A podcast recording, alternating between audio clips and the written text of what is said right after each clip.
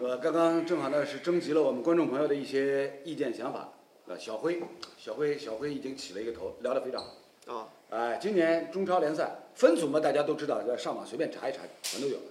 广州、苏州两大赛区，对啊，然后呢，就近原则，广州那边、广东广哦东那两边个那队三个都在队那边对，都在那边，啊，然后然后上海两个队啊，包括那个北京都在都在这个是苏州。那刚刚小慧已经聊到了，今年中超联赛，现如今呢，包括广州恒大，包括这个北京国安，都有大量的比如说巴西外援滞留巴西回不来，嗯对，回不来。那么足协呢，已经已经不能再等了，对，再等下去没辰光了，要比人家去年要要等到要等到七七月月份份，哎没办法弄了，你说，那么啊，既然不等了，那么你这些广州恒大，比如说保利尼奥、塔利斯卡回不来，那就回不来了，是吧？北京国安那边那个那个呃谁，奥古斯托，奥古斯啊，奥古斯托回不来，费尔南多回不来啊，回不来就回不来。我觉得这个是对的，这个是对的。你既然赛制、赛程都已经定下来，是吧？规则已经制定了，那你就照着执行啊，照着执行啊。联赛每年都有，今年你这个队实力不够，人凑不齐，你明年可以再补的呀。啊，对了，你不要你你这个也要照顾，那个也要照顾，到最后呢，到最后损失最大谁啊？一定是中国足协。呃本身这个赛季其实最大的一个目标、最大的任务就是国家队任务，对啊吧？你对啊这个等到最后，呃，损害的有可能就是自己国家队的这个问题了，嗯，对吧？所以这个赛程已经定出来了，外援回不回来，这是你俱乐部层面操作的问题，对啊嗯对吧？你对啊俱乐部如果说不是不是说规不规范，就你管理方面如果能做得更细致一点或者更好一点的话，那你你像现在申花包括上海这两支球队做的还是可以，对对吧外？援是齐的哎，齐的，对吧？深圳外援还扑出来了，呃，不，那那是另外一回事。扑扑出来嘛，这个他啊都到在中国到呀， 前提是，现在他扑出来倒反而是营收的一个好机会对，，帮了好多其他球队，对吧租呃，其他的球队你没回来的，我先租过来先用呀，这些球员也不用担心下家的问题。但是问题，你全年注册人数你在那儿摆着，他有几个不能注册的，对吧？就直接租掉，但是你对你全年注册，就就是租你这些球员的这些俱乐部，他也有注册限制。我理解，我理解这个海英这个意思，对吧？比如，比如呢，你像那个广州恒大，嗯，是吧？你现在人没到齐，对是吧？但是呢，你这那俩个又不可能放弃，啊，那俩已经注册了呀，对啊对啊，哎，你注册的名额已经满了，你也没有办法再去找这个深深圳去租，对吧？但是呢，我们想提的一点呢，就是什么？既然你规则制定下来了，那你就应该认真来执行，严格来执行。至于俱乐部自身因为各种各样的原因造成你人员不齐整，那没办法，那是你自己的问题了，啊对吧？对吧？举这举这个举去年的例子，去年受疫情影响，是吧？然后呢，欧美各国足球联赛也好，其他各种球类联赛也好，恢复开战以后，有很多球员说：“哎，不行，我害怕有风险，我今年就不参加了。”人家联盟也同意了，你不参加就不参加。然后，然后你你你不参加那支球队，你所在的球队不是少人了吗？少人也就少人呀、照打不误呀、啊对了，既然你规则制定出来了，那这种时候是你什么？是你足协公信力对，加分的地方，加分的时候到了，是吧？严格按照执行。至于你这家俱乐部因为各种各样的原因造成你人员不齐，那没办法，算你流年不利，算你运气不好。啊对了，刚刚看这个评论区里，好多朋友对今年联赛的一些赛制和规则还不是特别明确。嗯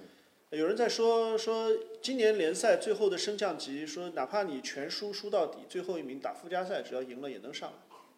好像最后一名应该是直接降级的吧，倒数第二才是附加赛吧？还是今年还有附加赛吗？我我倒也我没看到，没看到规程，对啊，因为现在赛制啊什么，那个你只是出了一个赛程赛程，呃，就是大概的四阶段的一个赛程，对啊，总然后总赛程总总赛程出来，然后对具体对阵没出来，然后升降级只是说明年要扩军，那么就是升四，升四降级现在不不确定，升四降二，然后有附加赛，可能是这个有意没思有吧附加赛现在都不确定。然后还说是不是无血缘的规划球员上场已经不受限制了？貌似是逐年增加。哎，我之前看到的一个说法是，比如说今年我队里有两个无血缘的规划球员，但是其中一个可以以本土球员身份加呃那个参赛，还有一个必须以外援身份。但到了第二年，我可以增加一个无血缘的规划球员作为本土球员。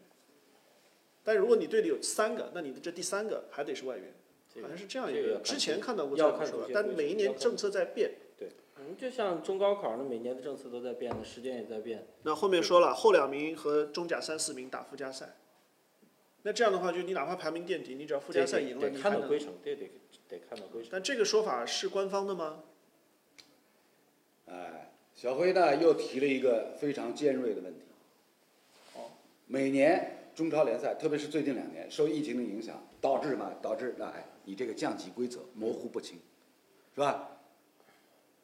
怎么解释都可以。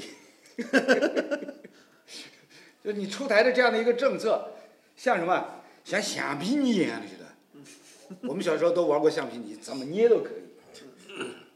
那你这个这个从态度角度上来讲，太不认真了吧，太不严肃了吧，是吧？然后对对对联赛本身的这种损害，对足协公信力的这种损害，都是在无形当中那一点点积累起来的。问杭州会上来吧？杭杭州的事情，呃，我看到这个杭州的事情，我也，我们上一我们上一期不是在说嘛，就是原来是通知杭州，包括沧州，做好准备。做好准备。嗯那他引进人员啊，包括他的这个配置，包括投对入都方按中面是超按来中的超对啊来的。对啊，我前两天呃看到一篇报道，就是杭州呃那边也也也发生了，就是说现在他有一个申请，嗯，就是他已经超了，超标了，但你不能罚我，哎，他呃按他照已中已超经俱超乐了部的标准，已经超了，投那入那已怎经么达办到了，比如说六个亿了，就超中甲标准了。呃超中甲标超准，中甲标准已经超了，因为中甲只有两个亿的标准嘛，对，中超是六个亿，是吧？所以呢，现在就变成什么？变成了莫名其妙，杭州绿城被摆了一道，嗯，是吧？那他现在申被请玩了一申把请不能不要罚他，啊，申请你还是我今年就是这样的呀，啊对吧？我不，就是他的意思就是说我不会再乱用了这个钱，但是呢，你要我我降下去我不可能超的部分你不可能让我再降下来，对啊，对吧？你也不能罚我，哎，对啊，对啊，那这个这个就是什么啊？这个就是我们刚刚提到的，就是足协历来啊政策制定碰到字，跑好以后呢，执行层面上反复无常，有没有？就比如讲啥？比如讲杭州像冤大头一样，把人家白相来白相去，橡皮泥揉面团，哎，我是随便捏。还不是捏了，还不是用手捏，用脚来打进去，用脚来打。摩擦，哎，嗯作孽不来。所以这些问题，这些问题呢，都是构成过去那么多年中国足球的很多的乱象，根源都在这里，根源都在这里。制定政策的时候呢，不严肃不认真，然后制定完了以后呢，啊，反正我已经指定了，你不能说我没制定，我制定了，但是制定以后怎么执行呢？可能得嘎不来看，是吧？就执行的时候也不严肃。如那果如果你执当行时执行不是不严肃，是执不执行都成了一个问题。执执不下去是吧？哎执行不下去也是是。啊，或者或者就是什么，或者就是应付了事。我先制定个政策，执不执行再扛，执不执行再扛。最终解释权归中国足协所有。所谓上行下效啊，你中国足协都可以都可以以这样一种一种一种游戏人生的态度、游戏规则的态度，来处理你制定出来的规则。那么底下，要么也是有样学样，是吧？我们也游戏，要么就是就是被你被你玩的人家七荤八素，要么就是不能不想了七荤八素，还不许人家叫诉苦，还不许人家搬迁。 省内搬迁可以，只要你注册在省里边，省足协。啊，刚刚刚刚我们我们观众朋友还还提到是什么女足是吧？女足明天是吧明？天中国明天对比赛韩国，啊女足嘛，女足嘛，其实这是奥运附加赛是吧？对奥运附加赛，嗯其实就就是昨天就是女足，女足到了到了那个那个首尔机场，然后然后什么出关的时候是花了两个多钟头是吧？嗯，搿不是老正常吗？现在疫情期间嘛，对就是不不不，你非疫情期间，团队出关，你大概也要花这点时间吧。你就一个团队出去有呃，特别是运动团队出去，你的装备有可能你队员，你比如说五十个人，他的包有可能是一百个包，嗯，对吧？那你拿拿拿这些包现在那不么哦也在要不花一这点时间，哎，呃，这个其实呃不要影响到队员的情绪，对吧？我觉得打韩国，按照以往我们概念当中，应该问题不大啊。韩国最近不就是他那个十号比较火嘛，他呃，他有叫什么三李个。李李明娥还是什么的？他有三个李明在娥那在个在在那个在英超的对英超英超对英超女足女足英超，女足英超，不，我是想说就是这些事情，这些事情本来都不成为事情的，嗯，就莫名其妙把把这样的把这样的这个这个一个通关过程当中遇到的一些小情况无限放大，牢门一死你不，关键是很久没有国际比赛了，憋坏了， 所以芝麻也当成绿豆啊，不是不是，哎芝麻对啊，芝芝麻哎当绿 豆。 芝麻当西瓜，芝麻那芝麻当绿豆，绿豆当西瓜，啊，对对对对对对，对，这个我觉得可能还是属于先预则立，对吧？先把这些困难先摆在这儿，打不好，可能就因为这些原因造成的。高，实在是高，这个不能打不好，先给我自己就找了台阶。这把这个台阶得拆掉，任何情况下我觉得都不应该打不好。不是你，中国女足你的不是实力装装修公司的吗？你不是最最善于搭台阶的嗯吗？怎么现在你又撤梯子了？他先先把旧的拆掉 呀，然后才能铺新 的呀，对不对？那刚刚李艳说了，一支球队四五十号人是吧？出去打客场比赛，尤其是国际比赛，飞机飞过去，正常情况下头，㑚老早比如讲，比如讲搿到到国外去打比赛训练也好，球队四十四五十号人一块儿从飞机场出关，大概也花这点时间吧。要的，肯定要的。时间蛮多的，对，而且就是说，球员可能受到的这个折腾时间不会太长，他只不过就是随身这个随身的一个东西小包啊或者对啊一个小箱子，对啊，那他可能出去比较快，关键是要等装备。对啊，装备组呢，大概有几个人哎？那他所有的这个运动的装备，包括球员他本身的一个大箱子，对啊那都是装备装备组去做的，所以他们这些东西弄下来，可能时间要稍微长一点。对啊，除非什么？除非一种情况，你团队包机，包过去以后呢，对面对面接待方呢，直接开一个大巴士，一辆包括开两辆，直接开到停机坪，啊，飞机上走下来，直接上大巴，不走正常的出关的渠道，嗯，然后呢，直接给直接从机场开出去，不跟普普通旅客混。对啊但但对啊但关键是这样的话，在现在这么特殊的时期，这个要花多大的力气？就是啊，这个就一是般来说，任何一个国家，我觉得都很难做成这样。对吧？好，女足说了两句，然后有人问国足世预赛最后四场会不会全胜？哎，走了，不不，五月底啊，现在一现在不是赛程定出来是五月底到六月初嘛？等从超第一阶段打完，五第月一阶段然后，第一然步后打完再说，啊然后，然后第一场是对马尔代夫人，呃，先马尔代夫，呃，不，啊这先先马尔代夫，还是先关岛，反正反正先是关最弱岛的两个队，先关岛再啊，马尔先代关夫岛，在马尔代夫，在菲律宾，在叙利亚最后是叙利亚，对，从弱到强啊，从弱到强。那么呢，那大家可以把手脚头数一数，是吧？一上来那两场对关岛、对马尔代夫，那么总归是赢了，关键菲律宾能不能？啊，就这样。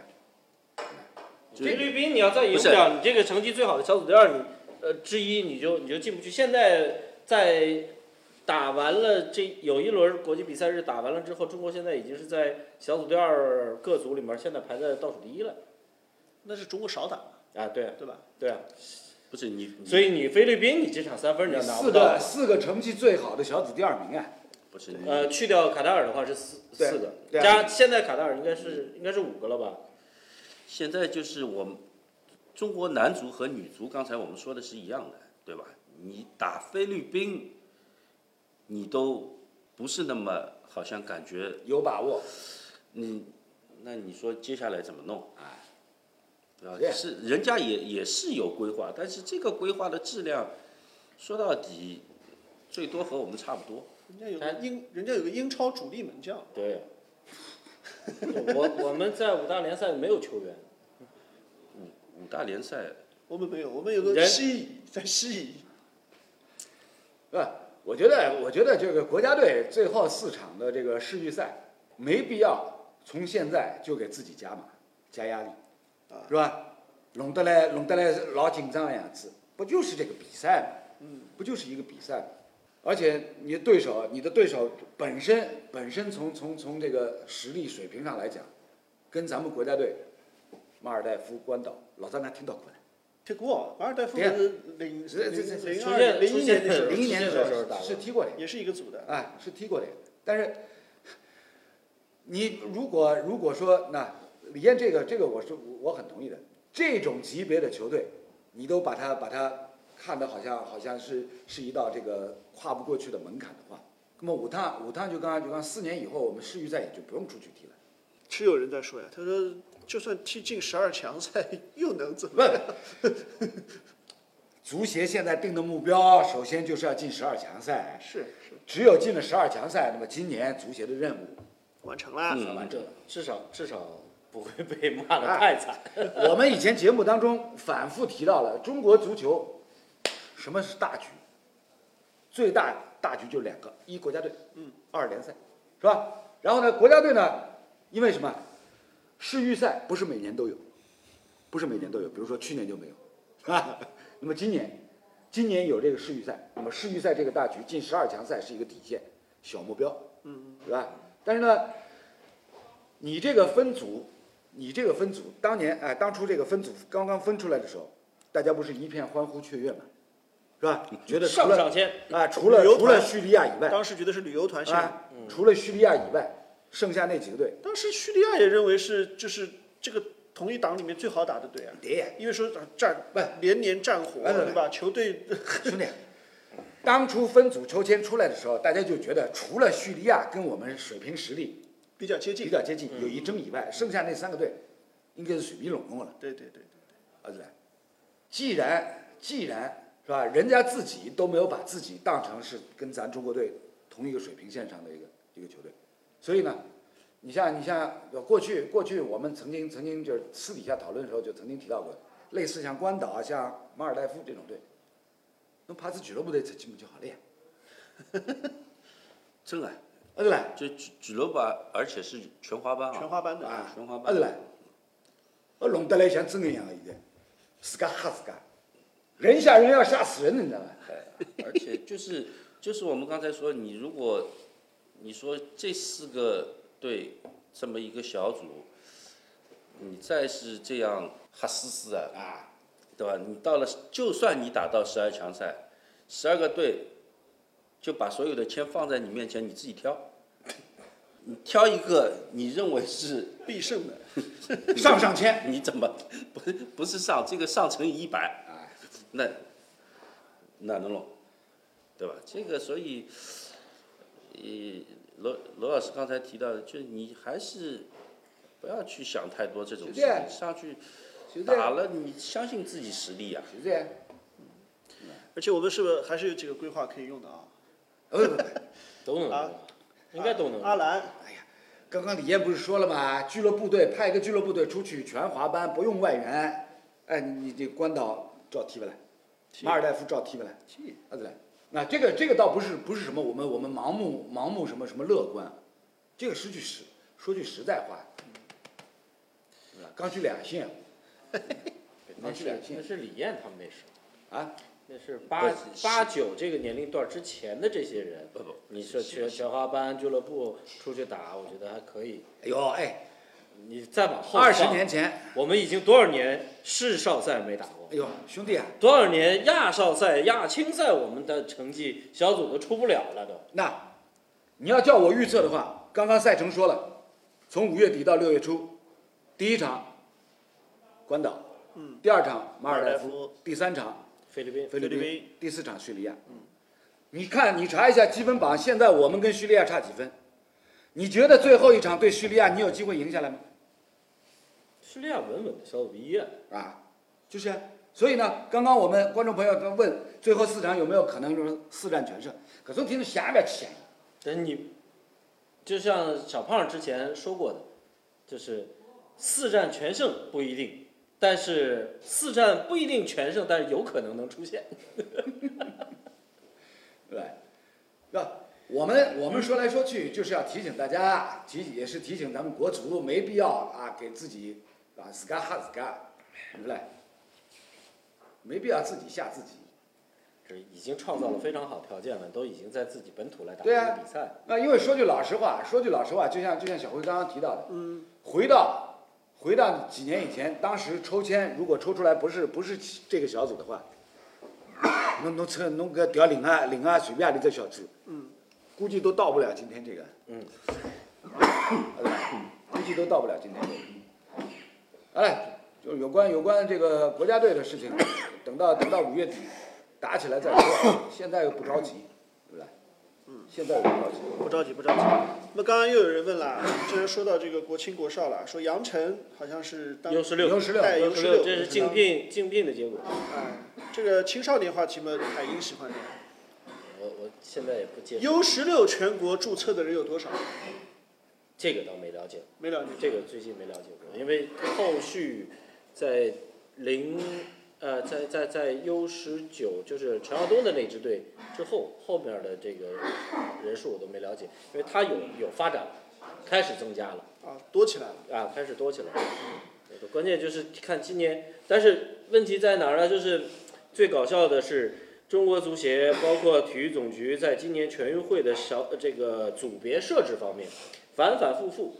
所以你去看有有很多这个省份，它它在这个大年龄段儿的这个 U 二零这个年龄段儿，啊、就是零一年龄段儿的，有些都没有队，啊，江苏就没有，江苏没队。江苏就没队。然后小年龄段就是 U 十六小年龄段 U 十八嘛05，要就是零三的，啊，零三零三的，这预赛应该这两天开始打了吧？都全运会预选赛是吧？啊，但是那个 U 十六应该是零五，零五年以后出生的对哎是 U 十六对吧？对啊，这个人零数五就零六年龄段，对这个人数开始往上往起增了。真了，应对该啊多了，比这个你零五年龄段儿，你按六岁七岁你开始开始踢的话，一二年开始的呀。其实呢，说到底什么，就是足球从娃娃抓起，应该是吧，各个年龄段啊，广种博收，嗯好的，嗯，各个省市，各个省市在每个年龄段能够有这么多的这个适龄的小朋友的球员，不要求他们现如今啊就是水平有多高，但是呢，能够能够从最基础的这个这个这个足球的这个基本技术的这个训练开始抓起，有那么多的小朋友，有那么多的家长啊，愿意把自己的小孩儿送过来，参加到这个足球的训练当中，这样才能够什么把中国足球的一个基础，慢慢的给做扎实起来，对不对？这个这个我们我们节目里面反反复复一直都在讨论这个问题，一直都在讨论这个问题。但是呢，比较痛苦的是什么呢？就现如今，现如今真的，全国各地，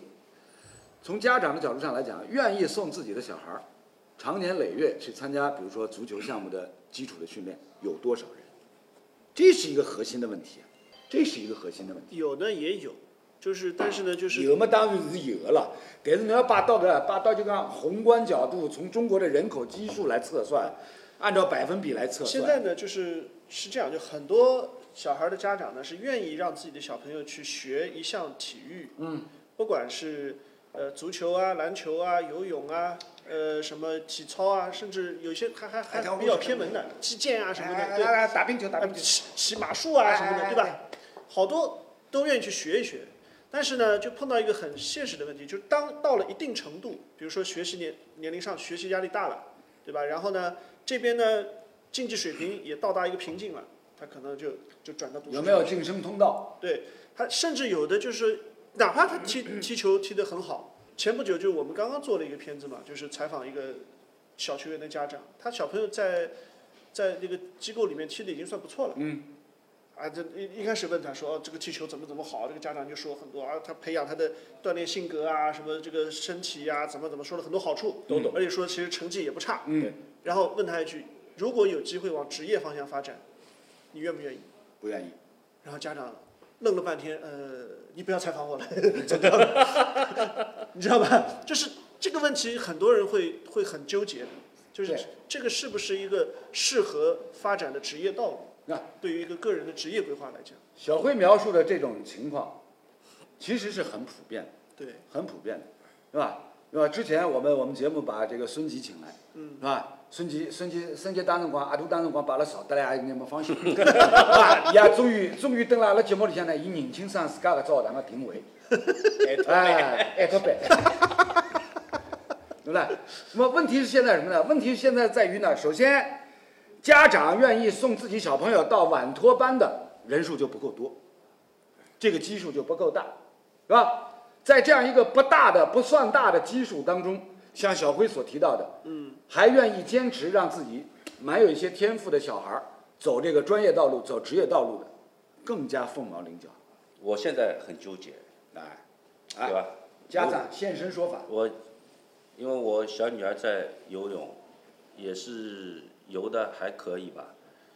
在上海市的这个年龄段当中，还出类拔萃了。出类拔萃谈不上，对吧？但是总是还可以，就是因为明年有这个世运会的比赛，对，所以就是要看看世运会到底是什么情况。因为也是因为疫情，他们也差不多两年也没有比赛了，嗯，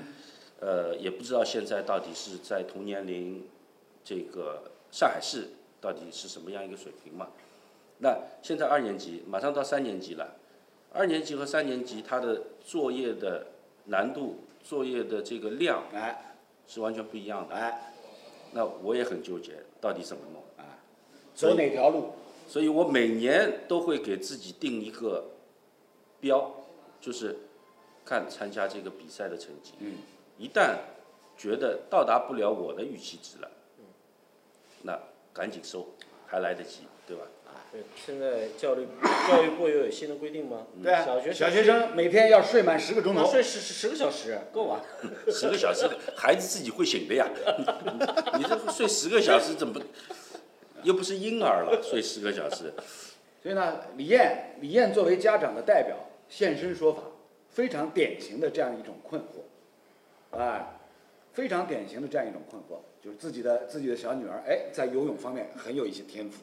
是吧？如果走专业化道路的话，说不定未来真是有机会出成绩，真是有机会出成绩。但是呢，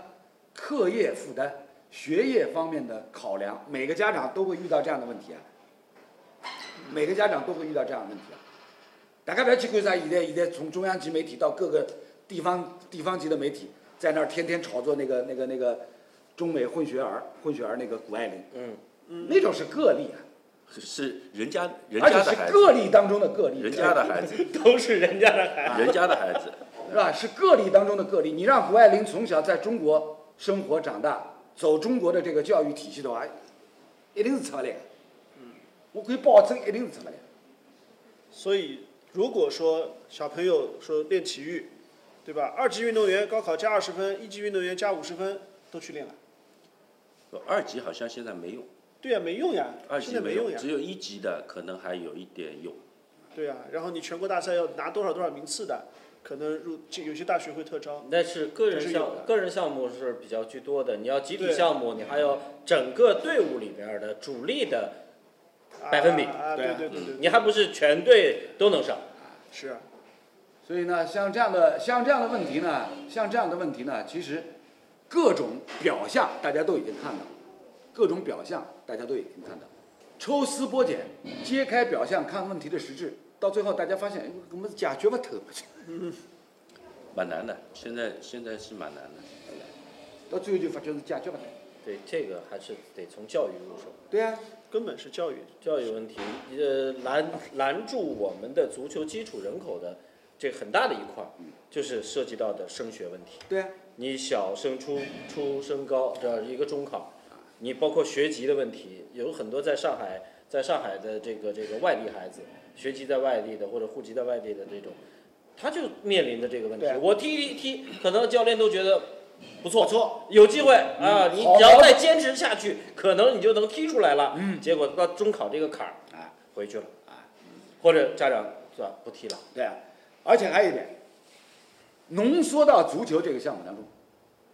现如今的小孩儿，除了足球以外，跟足球一块儿在竞争的，哎，在这个在在在在在调动他兴趣爱好的其他各种项目多多少少，嗯，对，我不说其他球类项目，不说其他运动项目，当然有戏。现在号称电竞了，啊，是一个运动项目。啊对不 对？啊对不对？所以从这个角度上来讲呢，那讨论到最后，抽丝剥茧，揭开表象看本质，哎，我们很无奈，我们很无奈，哥们，你居然居然是无解，居然是无解，解决不了，我也不能说无解吧，只是说当前，基本上无解啊，因为不是呃无限接近于无解。今今年两会这个当时不是提了嘛，就是人格塑造这个是话题嘛，当嗯时也是国家领导人说的这个关于人格塑人格塑，不要光把眼睛盯在成绩上面，要注重人格的塑造，对吧？然后现在就是围绕这个人格塑造，已经开始就是从上到下已经开始在搭建新的一个呃教育体系了，兄弟啊，就是要开始注重德育、体育、美育哎兄弟啊方面的这种。哎，我们小的时候难道不注重德育、美育、体育的教育吗？这德智我体们美从小哎劳呀，我们从小上学的时候不也强调德智体全面发展吗？所以我们那个时候还出了一些人的呀，那对对不啦？对不啦？我我们一个年龄段的，他还算出来了呀，对不啦？那后面再往后，这个德智体弱化了呀，尤尤其是体育和美育这块儿，对吧？弱弱化了呀。不是，我的意思是说，从我们小的时候上学的时候开始，那教育强调德智体全面发展，对，这都几十年过去了，反反复复在强调。啊中间可能有几年没有我们那个时候强调的这么啊不不不有不不断层。，不，这说明什么？说明什么问题呢？咱们国家的一个特点，你只要隔多少年反反复复强调，就说明什么？前面历次的强调没有起到都作用白搭了，你知道吗？所以才要反复强调。大家懂意吧？足球从娃娃抓起是是是是哪一年定下来的？总设计师提出来，就是啊哪一年定下来的？到现在快四十年了八吧？几年，对，好像是八几年。到现在快四十年了吧？所以还是我那句话，揭开表象看本质，无意当中发现这个问题无限接近于无解。 有人说我们一个体育节目把所有问题都谈了，先谈了经济问题，后面谈了教育问题，没没没，我们哪里谈了经济问题？前面做账啊，什么做账 呀，怎么做账的，做几本账啊，对这个发票怎么开，能不能抵税，对吧？这个路径对不对？啊，您财务问题，财务问题，啊，您正在收看的是《第一财经之路上一层楼》。对吧？现在是教育问题啊，好了好了啊，这个这个话题就此打住。刚刚刚刚阿拉观众朋友还提啥问题？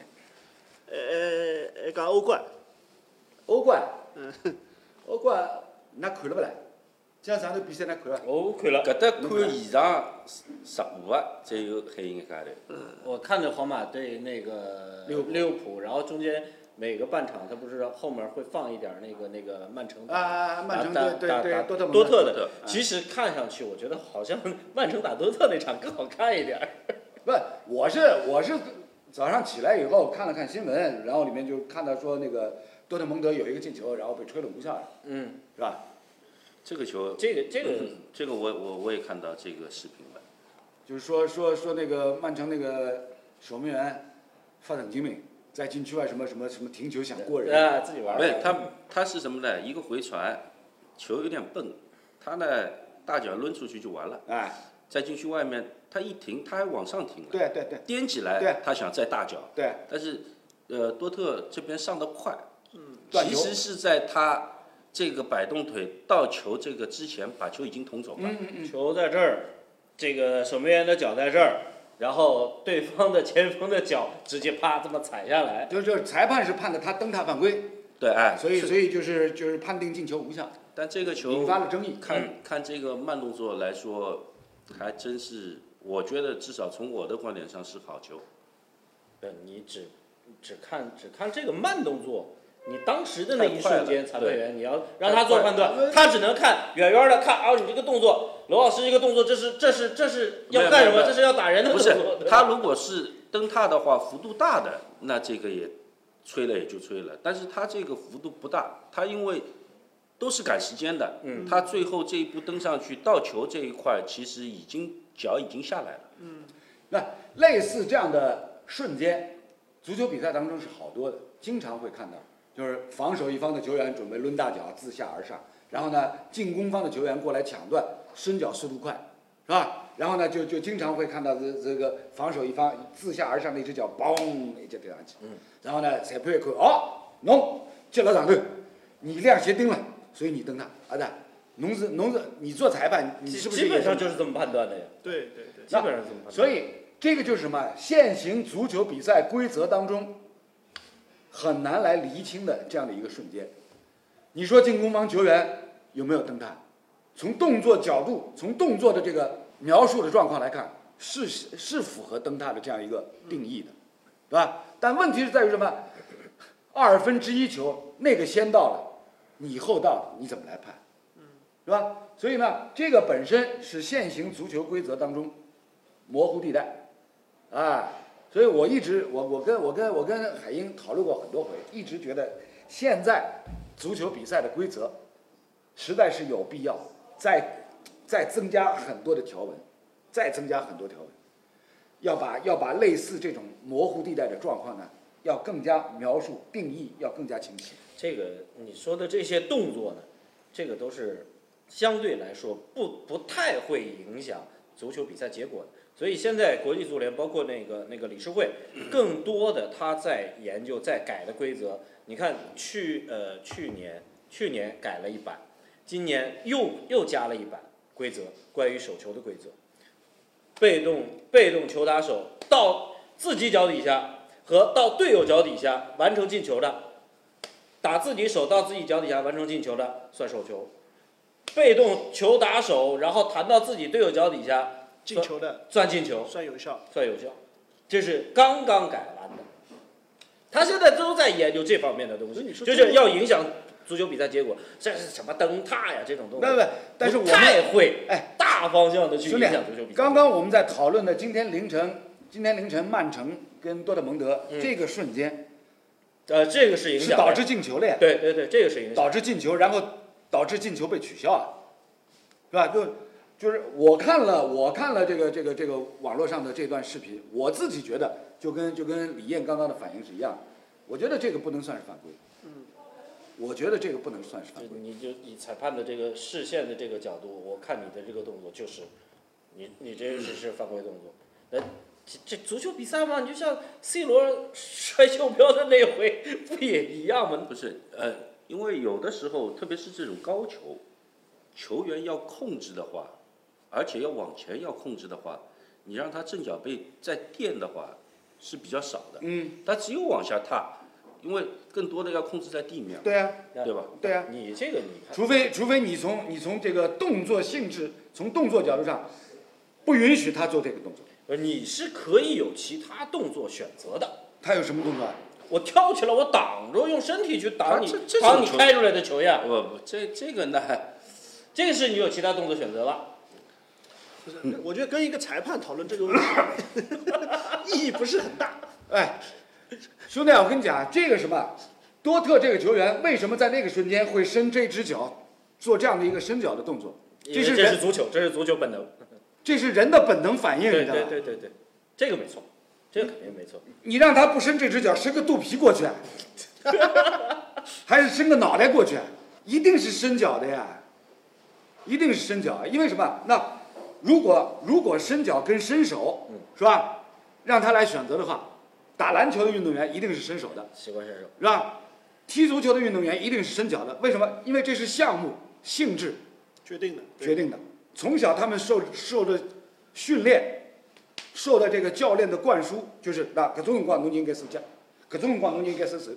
对吧？这个几乎已经是变成常识了。所以你刚刚说让他不伸脚，难道叫伊伸只伸只伸只大屁股去啊？别转屁股，让他伸只屁股过去啊？所以呢，这个是什么？这个是我自己解说那么多年足球，类似这种情况，我的第一反应就是国际足联才来物，规则不够细化，规则不够细化，是吧？你的规则应该是什么？你制定规则应该是最大限度覆盖到球场上有可能出现的任何的动作，懂意吧？有可能出现的任何的那种瞬间，你的规则应该是最大限度的去覆盖到，因为类似这种情况不是第一次出现，几十年以来，类似这种情况，我们自己转播的时候都碰到过好多回。零二 C 去这里次，对吧？当年是吧？你我都是都是都是曼联球迷，想当年纳尼欧冠赛场对对对对是对皇马吧，也是那看着这个球过来了，然后盯着球转身过程当中飞起来伸脚去够，踢到对面胸口了，被红牌罚下。你作为裁判，你觉得这张红牌该不该？我的第一反应是，搿朋友了看球有没有看到人了？侬侬勿叫伊伸脚，伊伸手啊，还是伊只头伸过去啊？伊也要够得的呀，阿东 啊，我啊是吧？我这个我是这个都已经变成常识性的问题了。搿红牌我也吃过一张。哦，搿红牌我啥辰光呢？就是呃，朱导带国家队的时候，嗯在越秀山和谁和洪都拉斯嗯，友谊就是比赛，有一比赛，是几比二比二吗？那场呃，好像是输的吧，好像是，啊不不，呃结两果回合结果不重要，结果不重要。也是长传球过来，我对啊到禁区里面，这球呢我是差一步，最后我是这个蹬踏的动作出去的，谁补过来呢？卡巴雷罗。啊，嗯那长春那个，长春那个以前，那个时候还就是这批后来打来完了这以场后比赛，被中超哎，中中超好多主教练都在上面看看的，哎，哎，一看哦，洪都拉斯可以啊，他补过来以后呢，因为我一直在看球，等到脚出去以后再说来不及了，嗯，也是一定张来不及的。也是一张红牌，算你蹬他，对啊哎就蹬他危险动作。对呀，那就是类似这冤吧个你觉得啊，我觉得蛮冤的， 实话实说蛮冤的。他他你这个标准是以那个世界杯德容踹的那一脚的那个标准来来衡量的，那个都没红牌，对吧？所以你这脚应该有，也不应该有。呃，反正当时觉得好像后果也不是很严重，对吧？哎那你是友谊危险动作友谊比赛嘛也无所谓对，了。还是还是那句话，就是规则出来了，我们就如果只按规则来来来评定的话，规则所描述的这种这几种场景，可以够吃黄牌的，可以被罚呃够被罚令出场的。一看你这些啊，你这个是危险了，不你这我个同是意有伤害性了，我同意你这是那暴力动我作跟你我跟你讲，我跟你讲，这就是我一直一直强调的一个观点，就是现行的足球比赛的规则没有最大化的覆盖到球场上的各种情况，你知道吗？各种情况，类似像刚刚我们所提的纳尼也好，李艳也好，类似这样的情况，规则一刀切了，一刀切了，一刀切的结果呢，会让大家会让大家产生一种误解，就是你这个规则，你这条规则对应的什么是场上球员不能做这样的动作，是吧？是不能做这样的动作。是不对应的结果哎是你这个动作出现的这样的一个后果，嗯和可能造成的一个结果，对啊，但是根据这这个来哎做最后的但判定。是这其中这其中需要需要分别的是什么？分别的就是你有没有看到对面这个人但问题是对吧啊，现在呃那那裁判怎么能说？我怎么知道你有没有看到？啊？我怎么知道你有没有看到？你看回放慢镜头呀，呃有但 VAR 的呀。但这个动作呢，现在啊，如果说过顶的球转过来，你注意力所有的注意力都在球上，最后是踹到人的呢。红牌的多数就是你如果是踹在上半身的话，对啊，因为按照现行的规那则，个一定是红牌多数的。呃，拜仁穆勒也有一个这对个对动对作，对，对吧？也是看球，啊，转过来，他一脚出去了。这个有的时候呢，不是说球员控制的问题，他就是这个习惯导致对的，最后这样的，对吧？因为足球运动员第一反应一定是伸脚的，篮球运动员第一反应一定是伸手的，啊，乒乓球运动员呢遇到这种情况有可能是扔拍子， 对对对对，啊对了，对，啊对了，这个就像什么啊？就像那排球比赛现行的规则里面允许允许这个场上球员可以伸脚去垫这个球了，嗯很少哎，用很很少人是会不会不少归少呀，但是我们在排球比赛当中看到过的。对，因为你有了这条规则以后，所有这些排球运动员呢，他会被培养出来这样一种本能反应。嗯有这个意识。啊，有这个意识，搿种辰光我们可以伸出脚，伸展噻。按照排球比赛规则，侬旁边拿部小矮凳也可以去，拿个小板凳也可以去垫一下，真的啊？哎，哦，啊，所以呢，这个就变成什么？就是规则自己没有没有来区分判断，没有把把所有的这些有可能出现的特殊情况覆盖进去，到最后呢，就一定变成是囫囵吞枣，所以一定是一刀切。所以呢，海鹰是基于在现行规则的基础下来理解，罗老师呢是直接认为这个规则就是有问题的，所以你是说不过罗老师的。 其其次呢，我还想说一句呢，就是。国际足联呢，也是我发现这个朝令夕改这个东西，好像国际足联就有这个上行下效是对吧？吧？然后呢，中国足协就一直 也跟着开始啊，好的没学着。这个经常改规则，动不动又出一个加强版。国 际足联其实还不是老大，嗯国际足联也不是老哦大。国际足联上面还有一个还有一个婆婆，还有个婆婆谁啊？叫国际足球理事会吧？哎，我跟你讲，我之所以提这个问国际题足联呢，主席只是其中成员之一的。我只是我之所以提这个问题，提这个话题呢，其实也是嘛，从二零一零年南非世界杯，就是兰帕德那个门线冤案开始，嗯嗯嗯嗯，从那个门线冤案之后呢，国际足联终于意识到自己现行的规则当中有很多很多漏洞。漏洞，对，有很多很多这个瞬间，哎，你是没有办法来区分的，所以才会呢有底线裁判的增加，嗯，是吧？有有有 VAR 视频回放系统的介入，这在以前是不可想象的，这在以前是不可想象的。为什么我对这个话题特别敏感呢？因为我自己这么多年转播过这么多项目的比赛，啊，垒球比赛几个裁判，场上三个裁判，嗯，场边介入台，技术台。记录台是吧？这个这个这个裁呃这个这个比赛监督，然后呢看那个看那个视频回放的有几个裁判，是吧？然后你像那个网球，现如今连丝连连连连连几个丝线都取消了，直接就就用用那个鹰眼，鹰眼眼，啊来取代了，